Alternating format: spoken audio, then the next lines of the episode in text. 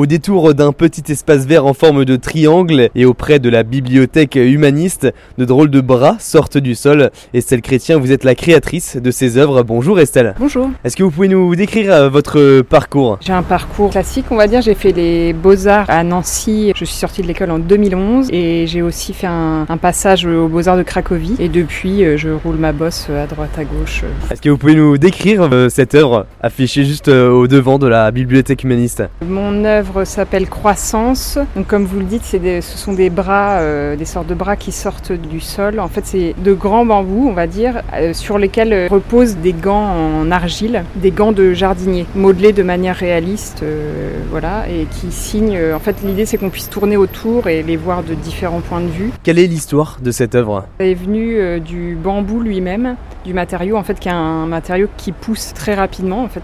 Donc là l'idée c'était d'évoquer en fait la, la croissance sous tous ses aspects, en fait la croissance qu'elle soit euh, au niveau végétal directement et aussi par là même de parler en fait des, du travail des jardiniers en fait qui œuvrent dans les villes et notamment à Célestat. C'est pour ça qu'on a choisi ce- cet emplacement en fait qui est très travaillé euh, derrière la bibliothèque C'est une œuvre qui vous a mis combien de temps À Combien de temps euh, de création? C'est- des appels à projets donc pour participer à la Biennale à Célestat.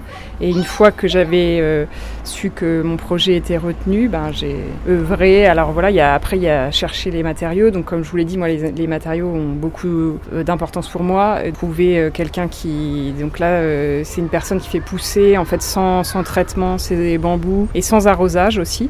Donc c'est récolter en fait les, matériaux et la terre c'est une terre de Bourgogne. Alors j'aurais préféré travailler avec une terre alsacienne, mais en fait cette teinte qui évoque le grès, en fait le grès des bâtiments, j'ai trouvé cette terre-là en fait qui matchait bien.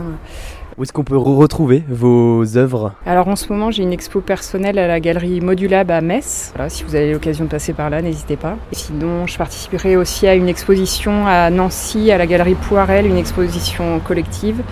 euh, qui s'appelle Extreme Sport euh, en novembre. Et voilà. Merci beaucoup Estelle. Merci.